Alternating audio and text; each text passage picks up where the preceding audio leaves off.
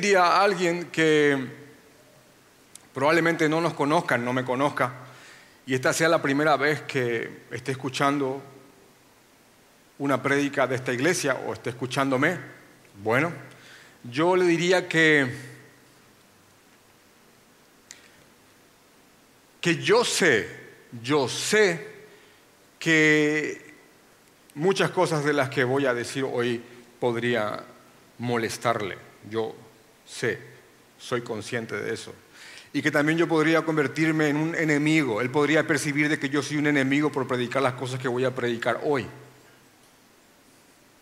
Yo no soy un inconsciente, yo sé que no soy un predicador muy popular en, mi país, yo lo sé, pero bueno, ruego al Señor que, que, que guíe a los suyos para, para ver aquellas cosas que vamos a estudiar en el día de hoy.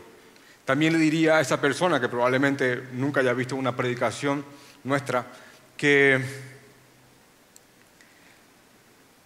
que me juzgue, que juzgue cada palabra que voy a decirle que tome su Biblia, que no solamente se ofenda cuando, yo, cuando, cuando escucha las cosas que vamos a hablar hoy, sino que tome su Biblia y mire verso por verso para ver si las cosas que estamos hablando aquí, porque represento a, a esta congregación, son en verdad así. Que no solamente le cambie, la paga, me pase, sino que, que él vea. Yo no voy a apelar al salvoconducto que muchos usan de que quién sos para juzgarme. No, yo apelo a que juzgues cada cosa de lo que estoy diciendo. Así como Pablo dijo en Corinto, como a sensatos os hablo, juzgad vosotros lo que yo os digo. Tampoco voy a resguardarme detrás del salvoconducto de que yo soy un ungido de Jehová y quién levantará su espada en contra del ungido. Puedes levantar tu, tu espada en contra mía cuantas veces quiera. No hay ningún problema. Y tampoco tendría, si en un momento dado estoy hablando en persona con alguien, tampoco tendría problema para humillarme, suplicarle y rogarle que me oiga. Y rogarle que, me oiga. Ya no, eh, desde que sigo a Cristo, ya mi orgullo ha sido pisoteado tantas veces que ya no, ya no importa. Pero le suplicaría que me escuche solo un poquito y que saque sus conclusiones para ver si estas cosas son, son, son en, verdad así. La, la carta a las iglesias de Galacia es una defensa del Evangelio. Y quiero darte algunos datos antes de leerte Gálatas capítulo 1, versículo 1 al 10, para que tengas en cuenta esto. Esta es una carta que fue escrita con el motivo de defender el Evangelio. Esta carta que estamos leyendo ahora fue escrita aproximadamente entre el 54 y 55 después de Cristo. Imagínense, 54 y 55 después de Cristo. Es una carta sumamente temprana en el cristianismo. No solamente eso, es probablemente, eh, esto es lo más seguro, es que haya sido el segundo libro escrito del Nuevo Testamento. El primero fue Santiago. Así que podríamos decir que las dos cartas que circularon en la iglesia primitiva fueron la carta de Santiago, la carta, la, tan simple y práctica carta de Santiago y el libro y, la carta a los Gálatas, a las iglesias de Galacia. Entonces, em, quiero que sepan que la primera carta que escribió el apóstol Pablo, porque el apóstol Pablo escribió esta carta, para los que son bien nuevos, es una carta en defensa del Evangelio. Es una carta que defiende el Evangelio. ¿Por qué? Porque en aquel tiempo, en esta región llamada Galacia, hoy día Turquía, o esta Turquía ahí, en estas iglesias en Turquía, que fueron establecidas por el apóstol Pablo en su primer viaje misionero, el Evangelio estaba siendo atacado. ¿De qué forma? De la peor forma de todas. ¿Por qué? Porque no era una confrontación, eh, no, no era un ataque frontal, no era una confrontación directa, no era, no era gente que se paraba y negaba la persona de Cristo o atacaban las escrituras o, directamente rechazaban la verdad, sino que era el, era el peor ataque de todos. ¿Por qué? Porque era aquel tipo de ataque que pervertía la verdad haciéndola de tal punto que sea muy difícil de diferenciarla de la verdad verdadera, valga la redundancia.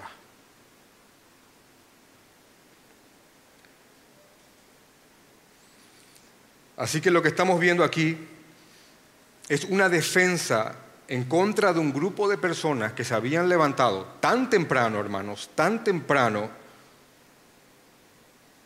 para pervertir el, Evangelio.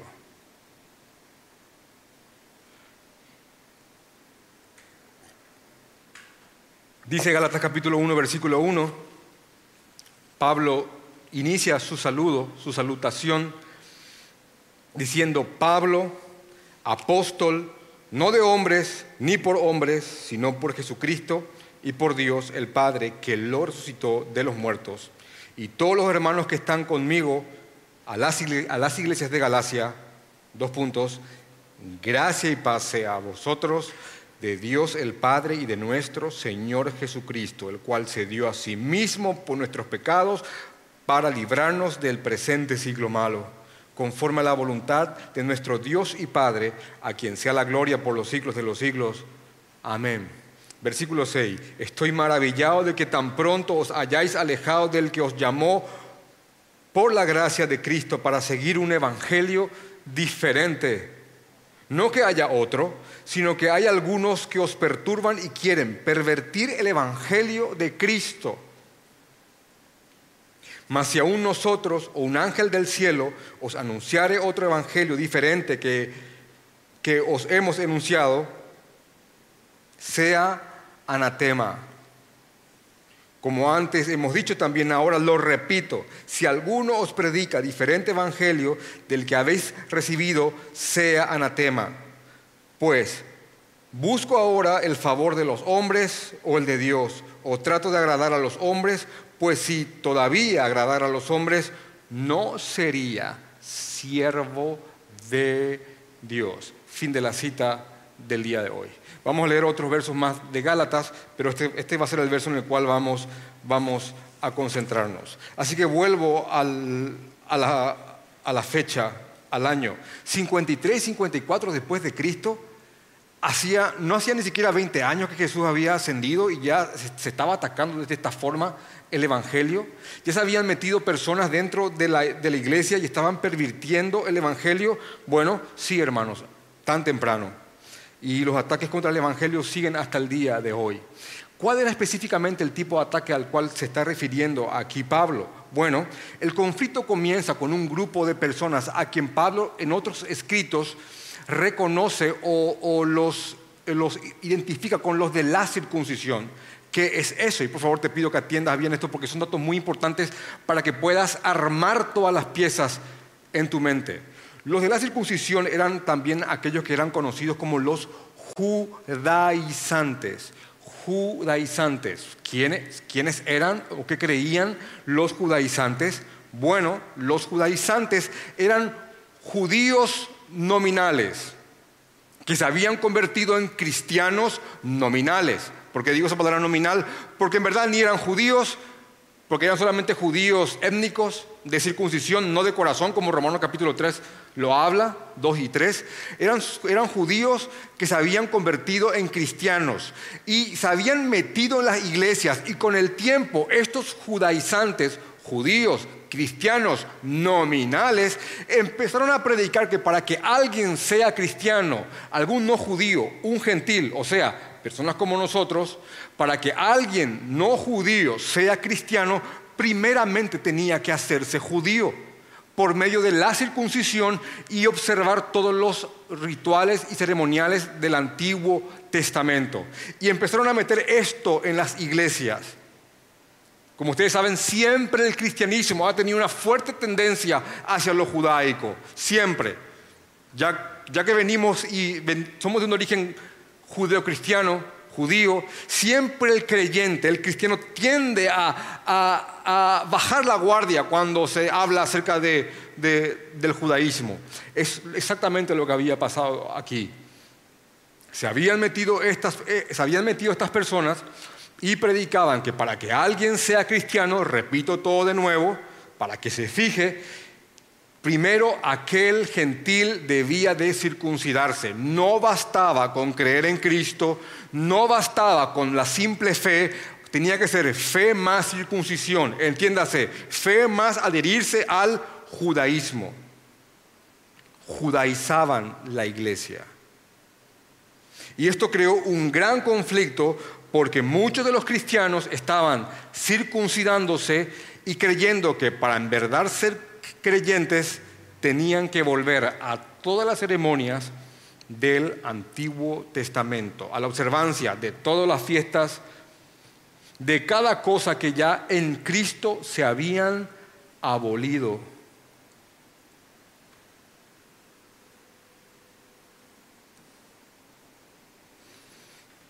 Y ese es el conflicto que,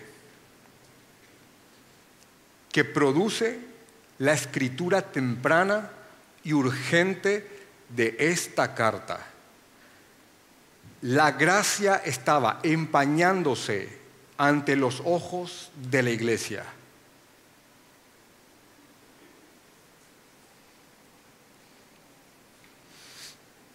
Hay una relación directa y ustedes inclusive pueden escribirlo al costado de sus Biblias o si alguno está manejando notas, hay una relación directa entre la carta a los Gálatas y Hechos capítulo 15, que es conocido como el primer concilio de la iglesia. En Hechos capítulo 5 dice lo siguiente, donde explica perfectamente el problema. Hechos capítulo 15. Y después voy a mostrarle cosas que van a van a sorprenderles.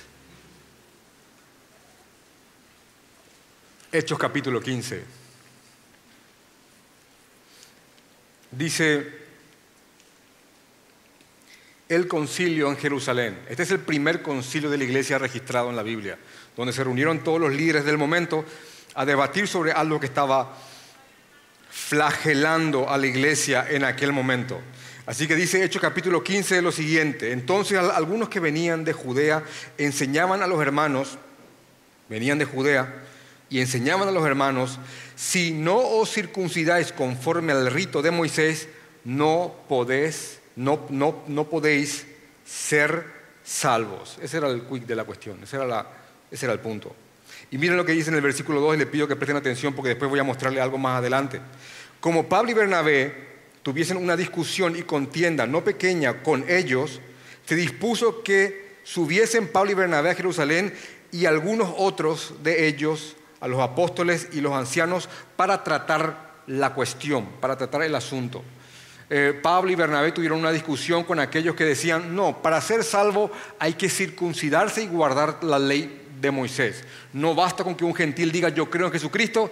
No, para ser salvo primeramente tienen que volverse judíos. Así que esto, esto engendró una, una discusión tan fuerte entre Pablo, Bernabé y aquellos que creían esto, que se dispuso que se reúne la iglesia a tratar la cuestión.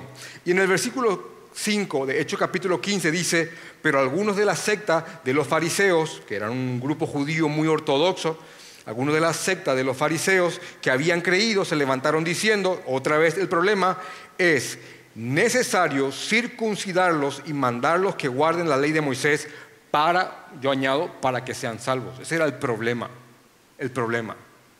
Y esto se había metido en las iglesias, en las iglesias de Galacia. Y la lucha fue atroz en todos los frentes, de todas las formas, había una lucha entre estos que querían pervertir el Evangelio, corromperlo, y Pablo y los suyos que estaban defendiendo el Evangelio a tan temprana edad de la iglesia. No había Mateo, Marcos, Lucas, Juan, no había Hechos, no había Romanos, no había nada, ¿eh? Nada. Solamente estaba Santiago recorriendo por ahí con su carta y ahora se estaba escribiendo Gálatas. Así que si hoy nos, hoy nos paramos y vemos que el Evangelio está siendo atacado, el Evangelio siempre fue atacado de sus inicios, con Cristo mismo y con la iglesia temprana.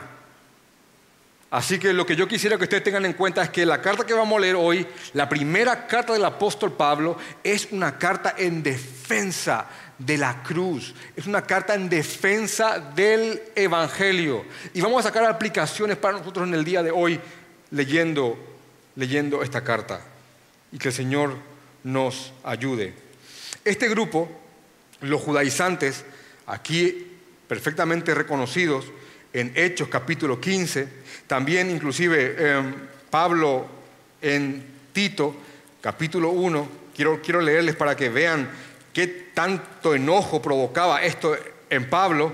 Algunos van a decir, ah, yo no sabía que Pablo escribía así, porque tal vez cuando uno escucha que un predicador está, está, está clamando y denunciando la perversión del Evangelio, dicen, le falta amor, a ese le falta amor. Pero, pero miren cómo Pablo mismo escribía en su tiempo acerca de aquellos que estaban pervirtiendo el Evangelio. En el, en el, libro de Tito, capítulo 1, versículos 9, 10 y 11, dice lo siguiente. Dice que el siervo de Dios tiene que ser retenedor de la palabra fiel tal como ha sido enseñada. Amén. Para que también pueda exhortar con sana enseñanza y convencer a los que, a los que contradicen. Amén. Y acá miren lo que dice el versículo 10 porque hay muchos contumaces, habladores de vanidades, cosas, cosas sin sentido, hablan vanidades. ¿Cómo se revista vanidades? Cosas sin sentido. Habladores de vanidades y engañadores. Y miren lo que dice aquí, mayormente los de la circuncisión. Ahora, miren cómo Pablo nos dice, déjenle que Dios se encargue de ellos, no se metan, no busquen problemas, eh, déjenle nomás ahí. No, no, miren lo que dice Pablo. Dice, eh, mayormente los de la circuncisión, a los cuales, ¿qué dice? ¿Qué dice? Es preciso tapar la boca.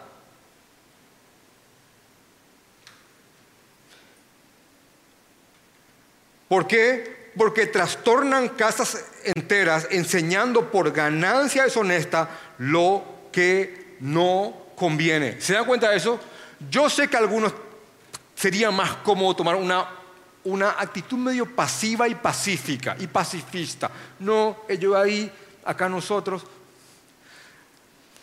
Hermanos, cada vez que el Evangelio se ha tocado, los siervos de Dios como perros fieles se han levantado y lo han protegido. Siempre.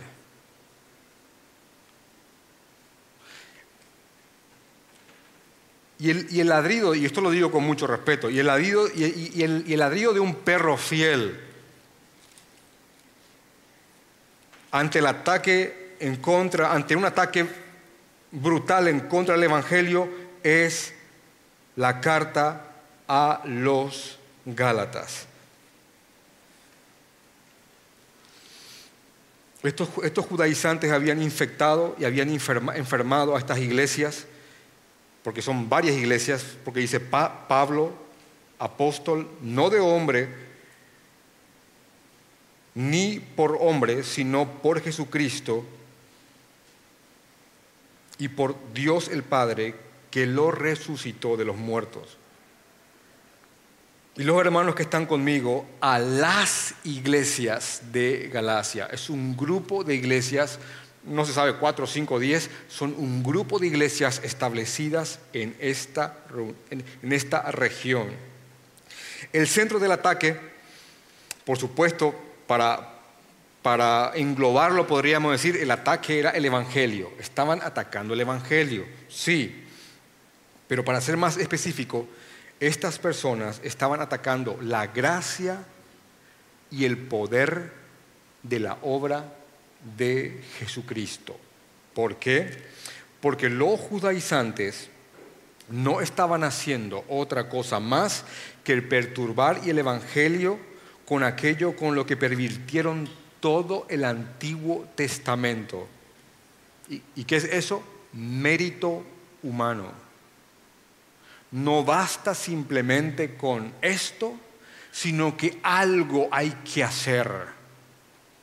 ¿Lo comprenden? Algo hay que hacer. Y el hombre por naturaleza se resiste al concepto de gracia, obra absoluta de Dios, obra absoluta de Dios, sin que hayas tenido parte. La gloria es solo suya. No hay mérito tuyo, no es por una sola obra que hayas hecho, no lo es. Y el hombre se resiste a esto. ¿Por qué? Porque esto lo desmerita. Y el ataque histórico al Evangelio y a la gracia y a la obra de Cristo se ha repetido una y otra vez en distintos niveles, de distintas formas, en diferentes enfoques. El Evangelio en contra de la gracia se ha manifestado históricamente una y otra vez, de las maneras más escandalosas hasta las maneras más sutiles, pero la gracia es el problema del hombre el reconocer que es un pobre de espíritu y que no tiene absolutamente nada que no haya recibido, que su fe es un don y que nunca va a poder al final de sus días ante el gran juez pararse frente a él y decirle, Señor, yo creo que hice cosas buenas, yo fui a hospitales, yo repartí alimento, yo crucé continentes para hacer algo en tu nombre, yo creo que merezco que me recibas. No.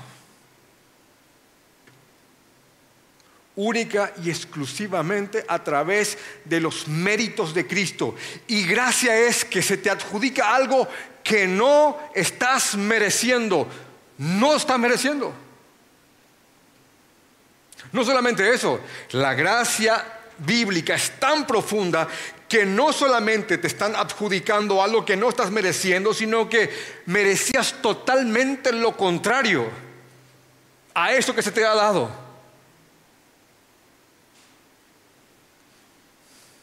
Y estás aquí en un estado, si sos creyente, si estás completamente abandonado a los méritos de Cristo, si estás viendo tu inmundicia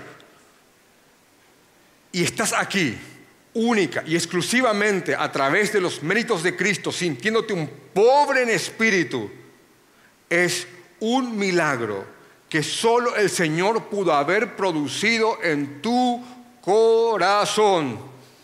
Nada, nada se te está pagando o dando mérito por, por eso. Es absolutamente por gracia. Y la gracia es la que estaba siendo atacada, empañada ante los ojos de los cristianos en las iglesias de Galacia.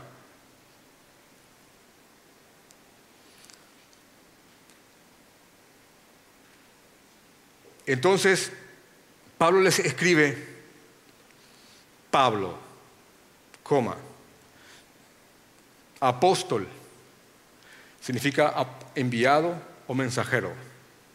Apóstol, no de hombre ni por hombre, sino por Jesucristo y por Dios el Padre, que lo resucitó de los muertos. Uno piensa, bueno, Pablo está, está saludando de esta forma. Bueno, no solamente él está saludando, él también se está defendiendo. ¿Por qué?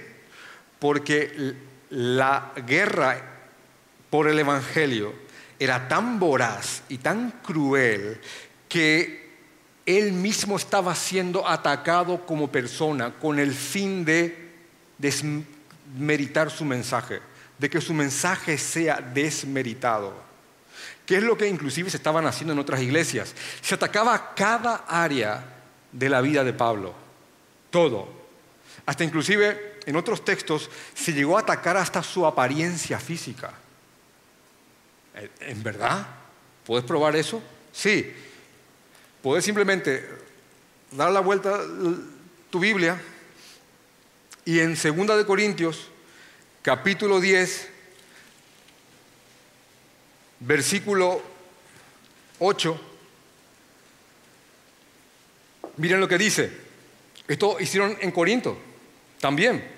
Dice, porque aunque me gloríe algo más todavía de nuestra autoridad, la cual el Señor nos dio para edificación y no para vuestra destrucción, no me avergonzaré. Pablo dice, yo tengo autoridad que Dios me dio. Versículo 9, para que no parezca como os quiero que, os quiero amedrentar por carta. Versículo 10, y mucha atención a esto. Porque la verdad dicen, a la verdad algunos dicen, yo sé que andan diciendo por ahí, dice Pablo, yo sé que la verdad dicen, las cartas son duras y fuertes, mas la presencia corporal débil y la palabra menospreciable. ¿Vieron eso? Había gente que decía, este es muy durito con sus cartas, ¿eh? es muy... Mm, escribe duro pero en persona tiene una apariencia débil y, ni siquiera habla muy bien. El motivo por el cual estas personas que se levantaban en contra del Evangelio atacaban a Pablo y el motivo por el cual Pablo se está defendiendo, porque lo que vas a encontrar en el libro de Gálatas en inicio es una defensa de Pablo en cuanto a su apostolado y su llamado. Ahora, Pablo, ¿por qué está defendiendo su apostolado? ¿Por qué Pablo defiende su persona? ¿Por orgullo? ¿Por porque, fue herido en su persona y su integridad. No, porque él sabía que el motivo por el cual esta gente atacaba a su persona es para desautorizarlo a él y el mensaje que él traía. Entonces dice Pablo apóstol. ¿Qué es un apóstol? Bueno, los apóstoles son conocidos como aquellos doce hombres comunes y corrientes que Dios mismo eligió, Jesucristo eligió para iniciar la obra. A estos doce apóstoles eh, se le incorporó a Matías en lugar de Judas, y ahí queda cerrado el círculo en 12. Posteriormente, Pablo es el abortivo, es el último, aquel que salió por el costado, que fue designado apóstol por el mismo Jesucristo para ser apóstol, apóstol o enviado a los gentiles, o sea, a nosotros. Y acá Pablo dice, Pablo apóstol, no de hombre, no, no de hombre ni por hombre, sino por Jesucristo mismo y por el Dios Padre que él resucitó de los muertos. Pablo está defendiendo su autoridad porque él sabe que, que en verdad el motivo de atacar su persona es atacar su mensaje, no es una defensa por orgullo. Después de eso dice, eh, Pablo hace como una especie de asociación. Eh, eh, hace como una especie de cuerpo con los que están con él, porque, dice, porque después del saludo él dice, y todos los hermanos que están conmigo a las iglesias de Galacia, dos puntos y la carta inicia en cuerpo. Así que Pablo dice, yo apóstol por Jesucristo, puesto por él, también los que están conmigo escribimos esta carta. Yo escribo en nombre de ellos, de los que están haciendo conmigo, que el Evangelio y el reino avance. Después de esto, él va a ser un resumen del Evangelio, un resumen corto pero contundente, y dice, gracia y paz, gracia y paz sean a vosotros de Dios el Padre y de nuestro Señor Jesucristo. Y, estas palabras, gracia y paz, resumen el legado de Dios para con nosotros. Gracia porque es a lo que no lo merecíamos y paz porque por medio de Jesucristo tenemos paz para con el Padre. Hay paz entre nosotros y Dios. Gracia y paz sean a vosotros de, Dios el Padre y de nuestro Señor Jesucristo. Y miren lo que dice en el versículo 4, dice, el cual se dio a sí mismo por nuestros pecados para librarnos del presente siglo malo. Este hombre está saludando con el Evangelio. Hola, ¿qué tal? Soy, el apóstol Pablo, nombrado por Jesucristo. Los que están conmigo escriben esto. Gracia y paz sea con ustedes. Y el Señor Jesucristo, el cual se dio a sí mismo por nosotros, por nuestros pecados, para librarnos de vivir como este mundo está viviendo, del presente siglo malo. Jesús se dio a sí mismo por nosotros. Y Él está saludando con un resumen Está saludando con un resumen a personas con quien él pasó un buen tiempo predicándoles el Evangelio. Así que este es, un recordatorio resumido de la cruz. Algo parecido también lo hizo en el libro que está dos atrás, Primera de Corintios capítulo 15, Primera de Corintios capítulo 15, versículo 1 al 4. Miren lo que dice. Primera de Corintios capítulo 15, 1 al 4. Además os declaro, hermanos, el evangelio que os he predicado. Voy a decirles lo que ya les prediqué. El cual también recibisteis, en el cual también perseveráis. Ellos creen, los de Corinto, y también están perseverando en el evangelio. Por el cual, asimismo, si retenéis la palabra que os he predicado, sois salvos. Si no, creísteis en vano. Porque primeramente os he enseñado lo que asimismo recibí Dice en Gálatas que recibió esto de Jesucristo. Y dice que Cristo murió por nuestros pecados conforme a la Escritura y que fue sepultado y que resucitó al tercer día conforme a la Escritura. Ahora, hermanos, esto es el Evangelio. Aquí está. Cristo murió por nuestros pecados conforme a la Escritura y fue sepultado y resucitó conforme a la Escritura. Ahora, solamente quiero que entiendas y esto es muy importante, que si le, si le decís esto a un inconverso, no le estás predicando el Evangelio. ¿Qué? No, porque esto es un resumen que Pablo le está haciendo a personas con quienes, según, según Hechos, capítulo 18, versículo 11, pasó un año y seis meses predicándoles la cruz y enseñándoles. Y con aquellos con, repito, según Hechos 18:11, pasó un año y medio explicándole punto por punto por qué Cristo era el Mesías y por qué tenía que morir, como en la Escritura. Él estaba ahora mismo resumiendo a esas personas aquello que les había predicado.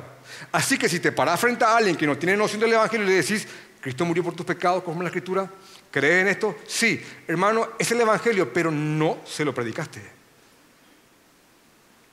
Porque hay toda una mala noticia que hay que dar y una buena para que la gente comprenda por qué Cristo tuvo que entregarse en su lugar. Hay todo un, desglose del por qué Cristo tuvo que morir por el pecador. Hay que, hay que explicar quién es Dios, quién es el hombre, qué se merece el hombre por lo que Dios es y ahí entender que Jesús es aquel que murió como si fuera que hizo cada cosa asquerosa, espantosa y perversa que nosotros hemos hecho.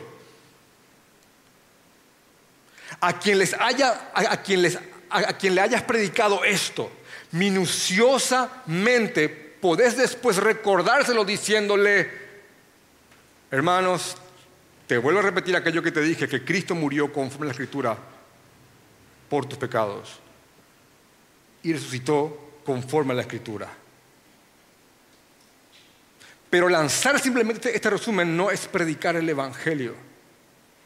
Así que aquí, en Gálatas, Pablo está resumiendo el Evangelio a un grupo de personas con quienes él pasó un tiempo razonable predicándoles la cruz y estas personas recibieron gozosos el Evangelio.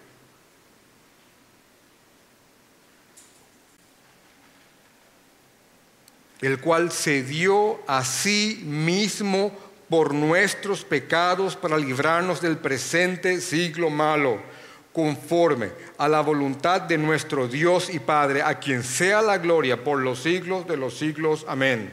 Así que Pablo, después de saludar, y saludar de parte de todos los que estaban con él, de representar a todos los que estaban con él, de defender su apostolado, de hacer un resumen del Evangelio, de la gracia de Dios que trae paz para con los hombres y Dios. Después de hacer esto en el simple saludo, Pablo expresa una sorpresa enorme. Dice en el versículo 6, estoy maravillado no lo puedo creer. ¿Qué pasó? Estoy maravillado de que tan pronto, hermanos, era pronto. Era muy pronto. Estoy maravillado de que tan pronto os hayáis alejado del que os llamó por la gracia gracia de Cristo para seguir un evangelio diferente. Y dice en el 7, no que haya otro, no que haya otro evangelio, sino que haya algunos que os perturban y quieren pervertir el evangelio de Cristo. Y esta palabra perturbar y pervertir significa cuando algo no se cambia completamente, sino que es adulterado en su esencia.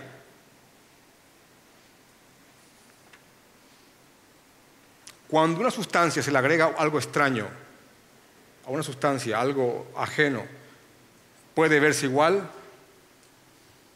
pero la mínima gota de algo lo adultera, lo pervierte. Así que en este momento, tan pronto, ya se levantaron personas que estaban perturbando y pervirtiendo el Evangelio, no que haya otro, solo que, solo que Satanás estaba atacando con sus huestes internamente a la iglesia de Cristo. Y miren lo que dice aquí en el versículo 8. Mas si aún nosotros o un ángel del cielo os anunciare otro evangelio diferente del que os hemos anunciado, dice, sea anatema. En otras versiones, o podés buscar la palabra anatema, significa maldito aquel que predique otro evangelio. Inclusive Pablo está hasta incluyéndose en el grupo diciendo, si yo posteriormente regreso y les predico algo, algo distinto que les estoy predicando ahora, si aún yo o alguno de nosotros, o inclusive puede bajarse un mismo ángel del Señor, si te anuncia un evangelio distinto del que os hemos anunciado, anatema sea aquel. Esa es una palabra fuertísima. Maldito aquel que predique otro evangelio. Y hermano, es maldito por Dios aquel que haga eso.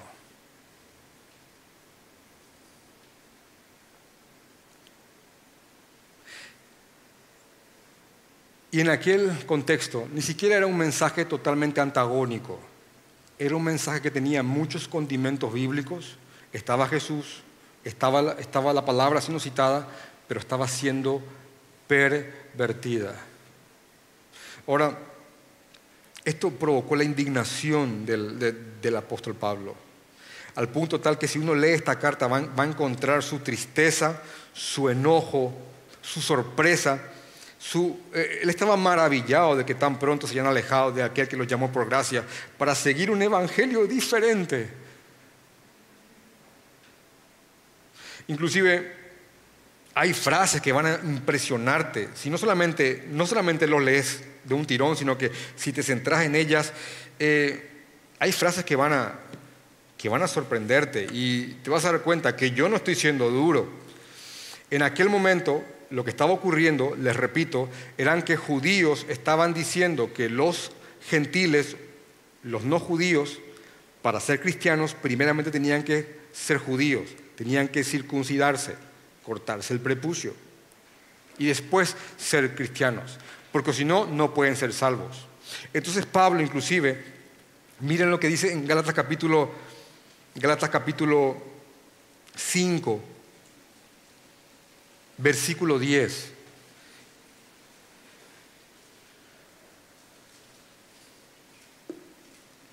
Yo confío respecto de vosotros en el Señor, que no pensaréis de otro modo, mas el que os perturba llevará la sentencia, quien quiera que sea. Ya va a tener su sentencia aquel que está perturbando el Evangelio entre ustedes. Y yo, hermanos, porque los considera hermanos, y yo, hermanos, si aún predico la circuncisión, entiéndase que hay que circuncidarse también para ser salvo, no solamente basta con creer, si yo predico la circuncisión, ¿Por qué pues padezco persecución todavía? ¿Por qué me persiguen si yo estoy predicando la, circuncisión? En tal caso se ha quitado el tropiezo de la cruz. Y miren el ojalá del versículo 12. Dice, ojalá se mutilasen los que os perturban. Si él, si él tuviese Twitter y tuiteara esto, Él está diciendo lo siguiente. Hay gente que está diciendo que ustedes no solamente les basta con creer, sino que tienen que circuncidarse y volverse judíos. Él está, diciendo, bueno, eso ya tiene su sentencia. Ojalá que esos se les vaya la mano y se capen.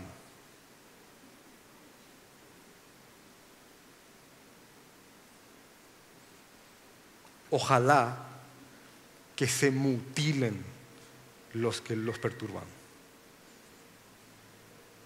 Te falta amor, te falta amor, ya veo todo.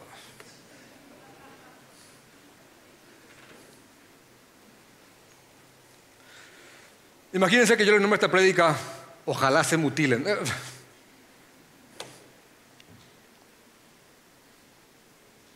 No solamente eso, eh, parte eh, un poco atrás, en Gálatas capítulo 3, versículo 1, dice, oh Gálatas insensatos, y yo sé que en el día de hoy, si salís de la ventana cuando alguien te cierra el paso manejando por la ruta o por la calle y le decís, insensato, se te van a matar la risa.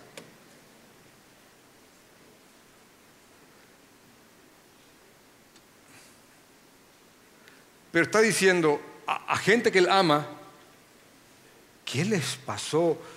Tontos, mensos, se están comportando como idiotas. Oh Gálatas insensatos, ¿qué pasó? ¿Quién les maravilló? Dice, ¿quién os fascinó para no obedecer a la verdad? ¿Qué pasó? a vosotros ante cuyos ojos Jesucristo ya fue presentado claramente entre vosotros como crucificado. Se les predicó tan claramente el Evangelio, tan claramente la cruz. ¿Qué pasó? ¿Quién les fascinó? ¿Quién, quién les maravilló con qué cosa? ¿Con qué les, con qué les engatusó? ¿Cómo pudo hacerlo? ¿Qué les pasa?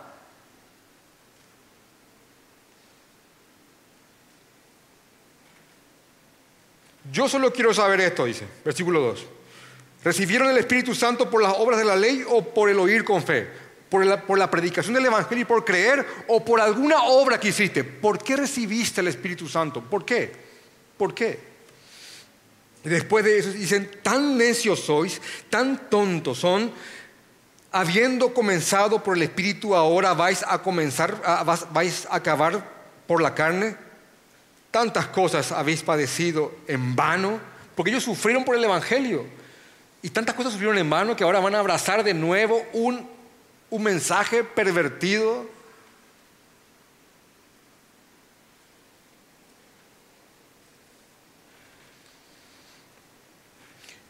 Este hombre está gimiendo en esta carta, está gimiendo. Él sabe que a medida que pasa el tiempo, esta gente está trabajando en estas iglesias para que el Evangelio sea pervertido. Y, ¿saben qué pasa, hermanos? Esto es sencillo. Y habiendo oído la verdad, el Evangelio de vuestra salvación, y habiendo creído en él, ustedes fueron sellados con el Espíritu Santo de la promesa. Habiendo oído la verdad, el Evangelio de vuestra salvación. El Evangelio es un mensaje de mensajes y está en la Biblia. Hay muchas verdades bíblicas, muchas con las cuales inclusive el mundo no tiene problema, porque son moralizadoras. Pero el Evangelio es, es confrontante, es, es confrontativo, es, es ofensivo.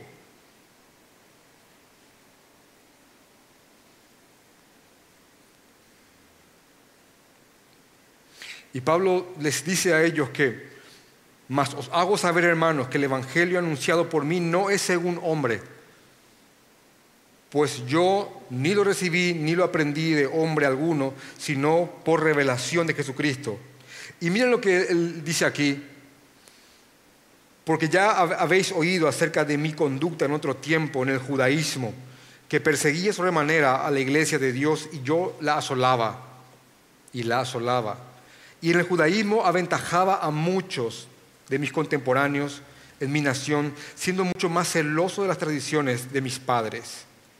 Pero cuando agradó a Dios, que me apartó desde el vientre de mi madre y me llamó por su gracia.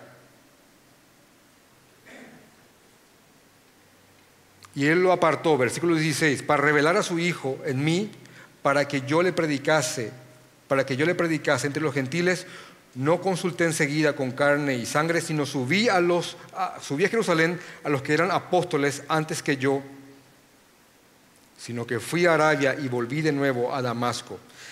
Pablo después de ser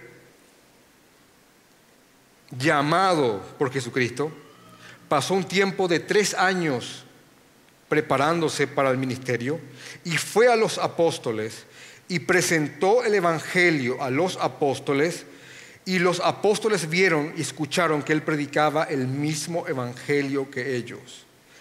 Pablo le está diciendo a los hermanos de Galacia que el evangelio que él predica es el mismo evangelio que predican los apóstoles de Jesucristo, pero que en las iglesias habían, se habían introducido falsos hermanos, Galatas capítulo 2, versículo 4, y esto a pesar de los falsos hermanos introducidos a escondidas que entraban para espiar nuestra, nuestra libertad que tenemos en Cristo Jesús para reducirnos a esclavitud.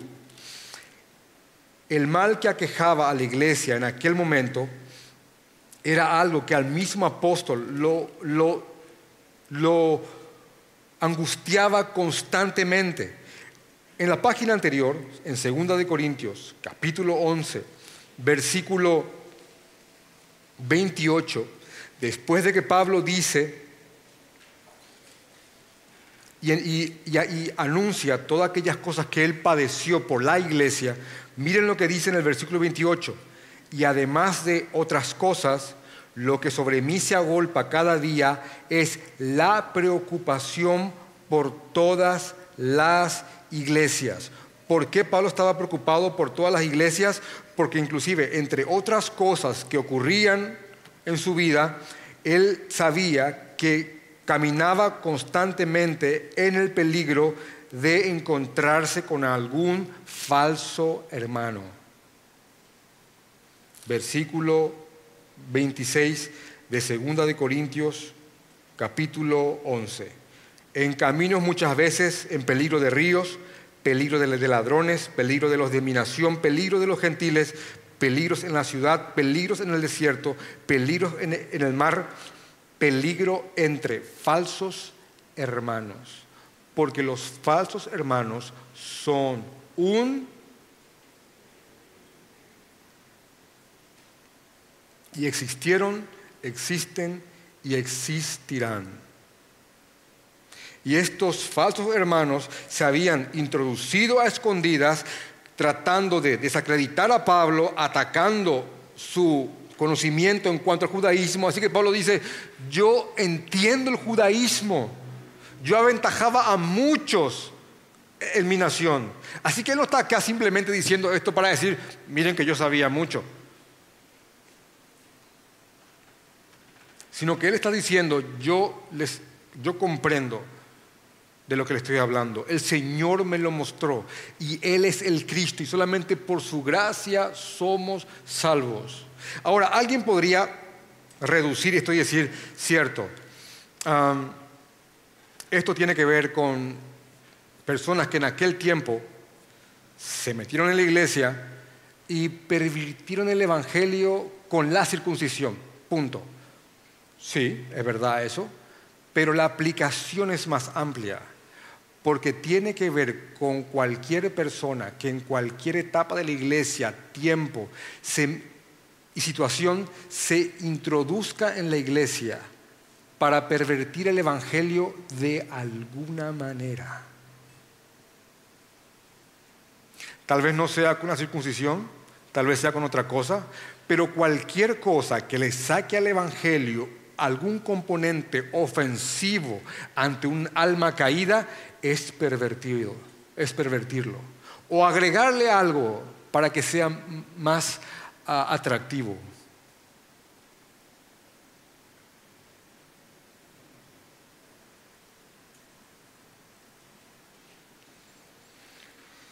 Una de las cosas que estamos viviendo en el día de hoy es una adulteración también del Evangelio, pero de otra forma. Hoy no hay grupos predominantes de personas diciendo hay que circuncidarse para, para, ser salvo. No, tampoco hay gente que dice antes de ser cristiano hay que ser judío. Obviamente hay iglesias judaizantes que se hacen llamar mesiánicas, no todas, pero hay un grupo que, que predica esto. Pero lo que más flagela en el día de hoy a lo que se conoce como la comunidad cristiana son otras clases de evangelio, no que haya otro, pero que hay algunos, algunos que quieren pervertirlo. Y podríamos citar entre ellas, por ejemplo, el conocido y popular Evangelio de la Prosperidad, el cual llama a personas para que vengan a Cristo, para que sus sueños se cumplan, para que sean ricos, para que se sanen, no está mal venir a Cristo para que Él te conceda algo, pero si es el motivo por el cual estás llamando a la gente que venga a Cristo, no es el Evangelio. Eh, de, hecho, que generalmente estos movimientos eh, apelan mucho a tus sentidos para atraerte a este falso evangelio. También podríamos hablar del evangelio de la autorrealización, el evangelio de la victimización. ¿Cómo es eso? El evangelio que dice, el mundo te ha sacado todo, Satanás te ha robado, sos una víctima. Y venís, sí, Satanás, no, tu pecado. Y te traen con esa victimización a los pies de un falso Cristo. También podríamos hablar de iglesias que predican un evangelio bastante blando, con, con normas de vida bastante endebles que guían a cada persona a vivir una vida en libertinaje. También ese evangelio que se centra todo en el hombre, muy psicologizado. Y si bien no es circuncisión para ser salvo, es una forma de pervertir el evangelio. Dice en el libro de, de Segunda de Corintios, capítulo 11, versículo 1,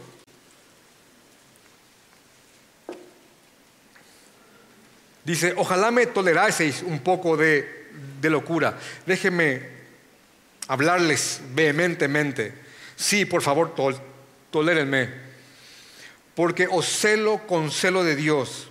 Él se lava por la iglesia. Pues os he desposado con un solo esposo para presentaros como una virgen pura a Cristo. Miren su temor en el 3. Pero temo, pero temo que como la serpiente serpiente con su astucia engañó a Eva, así como la serpiente con su astucia engañó a Eva, vuestros, miren la palabra, vuestros sentidos sean de alguna manera extraviados de la sincera fidelidad de Cristo. Yo temo, porque él sabía que estos falsos maestros van a apelar mucho a los sentidos. Y así como la serpiente engañó a Eva, él temía que también muchos de los cristianos sean extraviados a través de sus sentidos. Y, él, después les, les advierte en el versículo 4, porque si viene alguno predicando otro Jesús,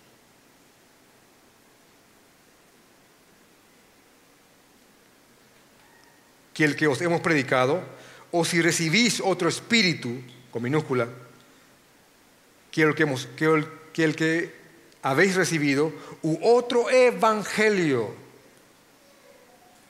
que el que habéis aceptado, bien lo toleráis. Él está diciendo, cuidado hermano, que venga algún otro. Y así como Eva fue engañada por los sentidos, venga otro con otro Jesús, con otro espíritu y con otro evangelio que sea más aceptable. Cuidado. Y es lo mismo que posteriormente él escribe a, Timoteo diciéndole, 2 Timoteo capítulo 4, te encarezco delante de Dios y del Señor Jesucristo, que juzgará a los vivos y a los muertos en su manifestación y en su reino. Que prediques la palabra e instes a tiempo y fuera de tiempo, redarguye, reprende, exhorta con toda paciencia y doctrina. Porque vendrá tiempo cuando no sufrirán la sana doctrina. ¿Saben por qué? Porque la sana doctrina se sufre. Pero vendrán tiempo en el cual no sufrirán, no van a querer sufrir la sana doctrina, sino que se amontonarán teniendo comezón de oír, se amontonarán maestros conforme a sus propias concupiscencias, entiéndase, a sus propios deseos, y apartarán de la verdad el oído y se volverán a las fábulas. Cuidado que vendrán y le rascarán a la gente en donde le gusta ¿Quién no quiere un Cristo que pague tus deudas? ¿Quién no quiere eso? ¿Quién no quiere? De hecho que yo he escuchado mil veces el demonio de la deuda. ¿Quién no quiere un Jesús que te sane de una enfermedad? Y entiéndame bien, no está mal orar y rogar por eso, pero si es el motivo y el único motivo por el cual estás viniendo a Cristo, no es por amor a Dios, es por conveniencia.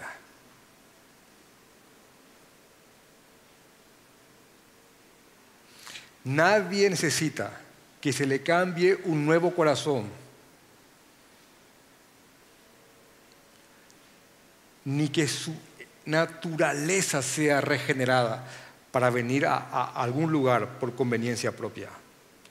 Ahora, que alguien reconozca que merece el infierno, que hay un castigo justo sobre él y que solamente Jesús es el camino, es un milagro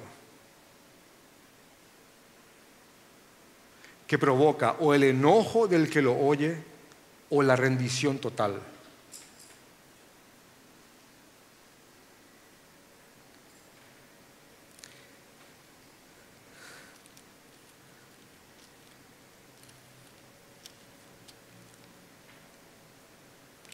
Esta carta es una carta que pone a dos rivales irreconciliables frente a frente. La gracia versus los méritos.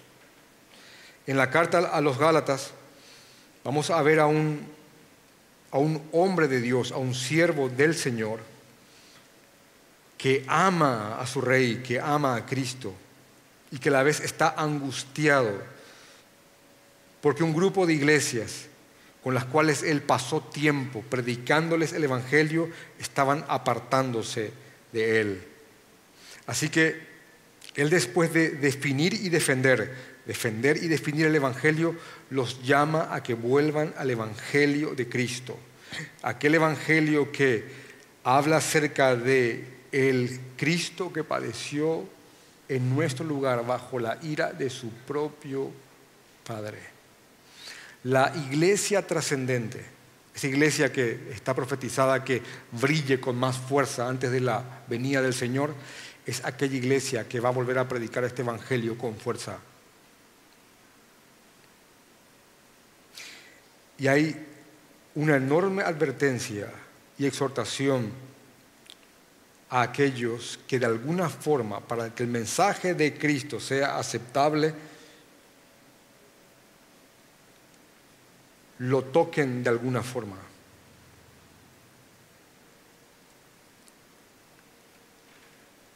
Vamos a orar, hermanos. Vamos a orar conforme a estos, versos, rogando al Señor que nos guíe.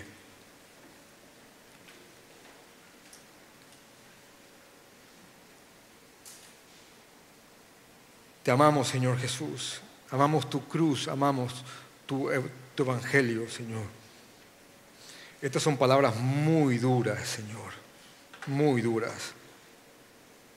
Yo te suplico, Padre, que reafirmes a tu iglesia en tu cruz, en tu evangelio, en tu verdad, Dios bendito.